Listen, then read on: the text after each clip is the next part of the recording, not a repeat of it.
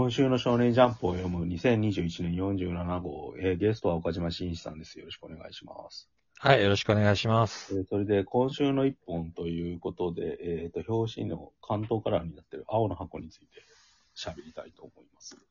はい、成馬さんが大好きまあな。僕の大好きな青の箱っていうか、はいはい。うん持つかなってちょっと心配なんですけど。大好きなら持ちますよ。うん。いや、その好きがさ、結局、千夏先輩可愛いっていうことに集約されてるからさ、それをもう12分間喋りましょう。漫画としてっていうのがよくわかるっていうか。あの、一、はい回やりましたよね、青の箱、その1で。はいはい。うん。それで魅力について喋って、で、こうん今回はなんかインターハイで、その大輝くんが負けちゃって、なんか、で、はい。その後かなんか風邪かなんかひいてる時に、千夏先輩が看病してくれるって話だけで一話やってる。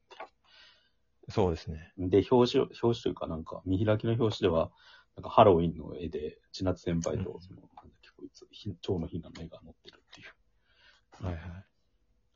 まあでもなんか、基本的にはなんか、部屋の中でずっと喋ってるだけっていうさ、おかゆ持ってくるとか、うんなんか、うん。で、なんか、千夏先輩がなんか座って、なんか風邪薬かなんか出してる時に、なんか、短パン履いてるからさ、なんか足が見えてて、はい。それが色っぽいなっていう。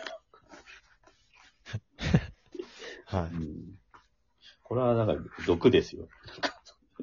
どういうことですか？大輝くんにとっては。もやもやしますよね。うん距離、まあ分かって分かってやってるんでしょ？このビッチがって感じ。う。ビッチかどうかは分かんないですけど、まあ、分かってやってるじゃないですか。うん。き距離詰めてくるのが千夏先輩なのが怖いですよ。うんで、最終的になんか、その、押し倒す形になっちゃうというか、ふらついて倒れて、なんか顔が近くに来るところで、うん。うん、ふすいませんふ、ふらついてしまってって言った後になぜか千夏先輩が大輝くんの頬に手で触れるところで自習に続くってはいはい。いう。うん。ベタっちゃベタなんですけど、なんか。そうですね。もちろんその間にもなんかインターハイのなんか、目指す気持ちの話とかは一応してんだけど、そんなの全然頭に入ってこないじゃないですか。うん。誰もだバドミントン漫画とは思ってないからさ、これって。うんそうですね。この二人がどうなるかだけで、ひここまで引っ張るかっていうん。う。うん。まあ、密室劇で、うん。まあ会話劇じゃないですか。うんあの、場所は全然移動しないし、うん。ベッドに一方は寝ててっていうところでうん話が進んでいくんですけど、にもかかわらず全然なんか間が持つというか、うん。派手な小回りとか、レイヤーとかあるわけじゃないんですけど、なんかふ普通に読めるように書けてるから、うん。あの、普通に漫画描く字力がしっかりあるんだなっていう、地味だけどあるんだなっていうふうには思いましたね。あ例えば、まあ、間を持たせてるのは、キャラを可愛く描くっていうことを、女の子を可愛く描くっていうことにちゃんと 真剣に注力してるっていう、そこが大きいなっていうふうには思いましたけど。でも顔ってなんか、基本的にみんな造形似てるじゃないですか。はい。うん。ハンコでしたみたいな感じになっててさ、なんか目の大きさとかが違うだけなんだけどさ、ちゃんと書き分けができてるんだよね。千夏先輩、うん千夏先輩ってわかるからさ。はいはいこれが漫画の不思議さですよ。いや、俺はちなみに、千夏先輩ともう一人の人に誰でしたっけ？今日の日な？うん。蝶の避難の書き分けがあんまできてないと思ってるんで、最近はようやく見分けがつくようになってきましたけど、最初の方とかよ適当に読んでたんでよくわかんなかったですね。多分そういう人多いと思いますよ。マジっすか？はい。パパターンはそんなにねえのかもしれないですね。はい。うんあとはその、前も言いましたけど、千夏先輩の内面を全然描かないじゃないですか。うん。で、ポーカーフェイスで表情の変化も乏しいから、うん。何考えてるのかわかんないっていううん。ことを延々やってるっていううん。感じですよね。うん。まあだからそれは男目線から、年頃の男目線から見て、うん。うん。まあ女の子は何考えてるのかわかんないっていうことのうん。表現でもあるとは思うんですけど、うん。厳密に言うと、どっちも分かってないですけど、これって。お互いの。どういうことですか？いや、なんか、どっちも、なんか、た大輝くんのことも多分よく分かってないじゃないですか、千夏先輩って。だからなんか、年上のお姉さんが翻弄してるって感じでもないじゃないですか。多分それは読む人によって変わってくるんですよね。うん。俺は、あの、おちょくってるようにしか見えないですね。こんな格好で部屋入っ、いや、こんな格好で部屋入っていけるわけじゃないですか。うん。でも、モテるキャラなわけでしょ。うんうん。うん。で、この年、先輩で高2でしたっけ？高 3? 高2かな？確か。うん。高、高2でしょもう分かってるでしょいろんなことが。うん。こんな足出してちゃダメだよね、だから。はい。うん、全部分かってやってるようにしか見えないんで、あざといなっていうふうに思うし、うん。あの、この主人公の男の子はそういうことに疎いっていう感じで描かれてるんで、うん。被害者だなっていうふうに俺は見てますけど。じゃあすげえ悪いんですか？岡島さんから見たら千夏先輩。悪いとは思わないですけど、嫌いですね。いや別にこれでやらせてくれるんならいいですけど、はあ、は普通に、うんこの後すぐ、あ、ああ、じゃあ、そんな、はい。この後普通になんかやりやりたくなってやり出したら別にいいと思いますけど、うんなんか、別にそんなこともなくおちょくってるだけであれば、うん。まあ不快ですよね。自分のことは好きになってほしいけど、なんか、その、性的な距離は詰めてほしくないみたいな微妙な距離感ですよ。千夏先輩のも、その心持ちとしてはですか？うん、多分。もうわかんないですけど。なんかお、これもだから見ようによっては、意図的に倒れたみたいにも見えるじゃないですか。いや、っていうか、もう、体触ってるわけじゃないですか、自分から。うん。うん。うん。あの、ボディタッチしてきてるわけで、うん。別にさんが、なんか、まあ仮にこの子が恋愛経験なく、うん。あの、男性経験もないっていう子であったとしても、うん。それが何を意味するのかぐらいは当然理解しているはずで、うん。理解せずに本能的にやってるんであっても、それならなおのことエロいじゃないですか。うん。はい。そうですね。エロい本能的にそういうことをするっていうことなんだなっていうふうに見えるから。最終ページのさ、なんかさ、お尻のカットがやっぱエロいっすよね。そうですね。生々しいっすよね。あやかしトライアングルだったらさ、なんかそういうサービスカットだと思って割り切って入れたけどさ。こっちで見ると無防備だなって思ったよ。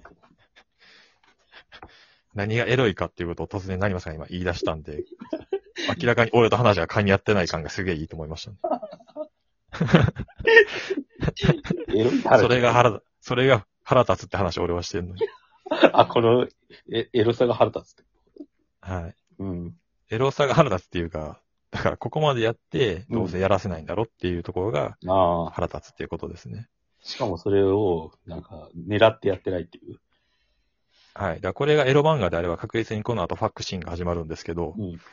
で、であれば別に、なんか別に、なんていうかな、うん腹立つとかそういうことではないんですけど、絶対そういう展開にならないじゃないですか。ならないですね。うん。で、この、普通に倒れて、あ、ごめんっつってこう、また起き上がったんであればいいですけど、これ顔触ってきてますよね。そうですよね。もう言い逃れできないじゃないですか。いや、だから引きとしてはすごいですよね。え？っていう。だから、この後、まあ、どっちかが離れるか、あるいは母親とかが帰ってきて、ああ、バッて離れるかとかね、よくある展開、うんあるいはなんか、目覚まし時計とかなんかバッてなって、うん。携帯になって、我に帰って離れるとか。この引きのやつすごいですよね。えっていうのです。はてん、てんてんてんはてなでさ、その下にあるのがさ、ゼロ距離から差し出されたって、その意味はだって。引きとしてすごいな。そうですね。ただエロ漫画であれば、この後あの、大輝くんが。勃起しているのを悟られないようにして、でもそれが品津先輩が気づいて、硬くなってる、的なことを言って、こう、ことが進んでいくっていう。桂正和ですね。春山正和も少年漫画家なんでそんなことはしないですよ。同人誌ですね。いや、春もうほんと。寸止め漫画ですよね、だから。はい。寸止めでもやもやーとした気持ちだけがずーっと続くみたいなさ、なんか。うんそうですね。ま、ま、まさに隣に千夏先輩がいるみたいな漫画ですよ。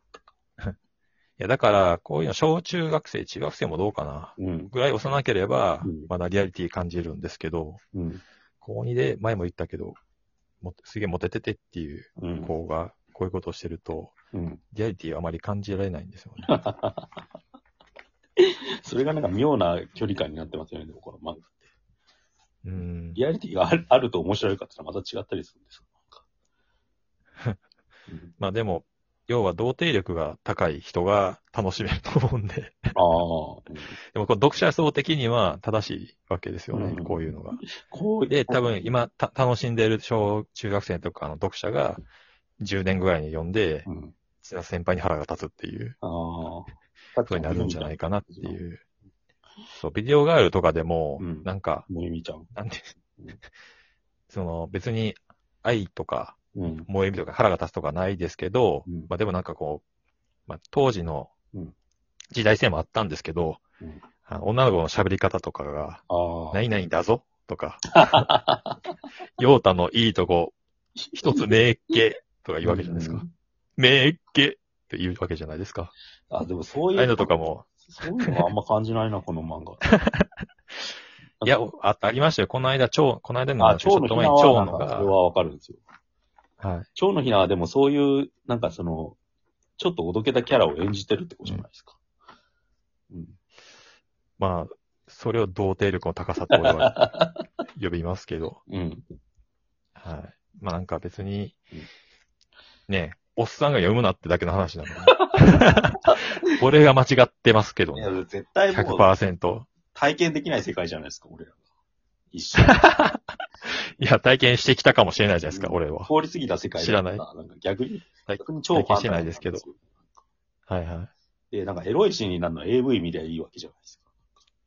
まあ、あとそもそもコロナ禍で体調が悪いのに、インターハイ間近で近づいていってるっていう。あと、そこんなに人との人の距離が近いことってないもんね。ファンタジーさがどんどん増しますよね。恋人でもないのに、めっちゃ距離が近いっていうさ。何を読んでんだって気にはすげえなりますね。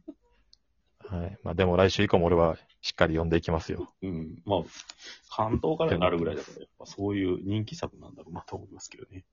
はい。まあ、じゃあこのあたりでその2続きます。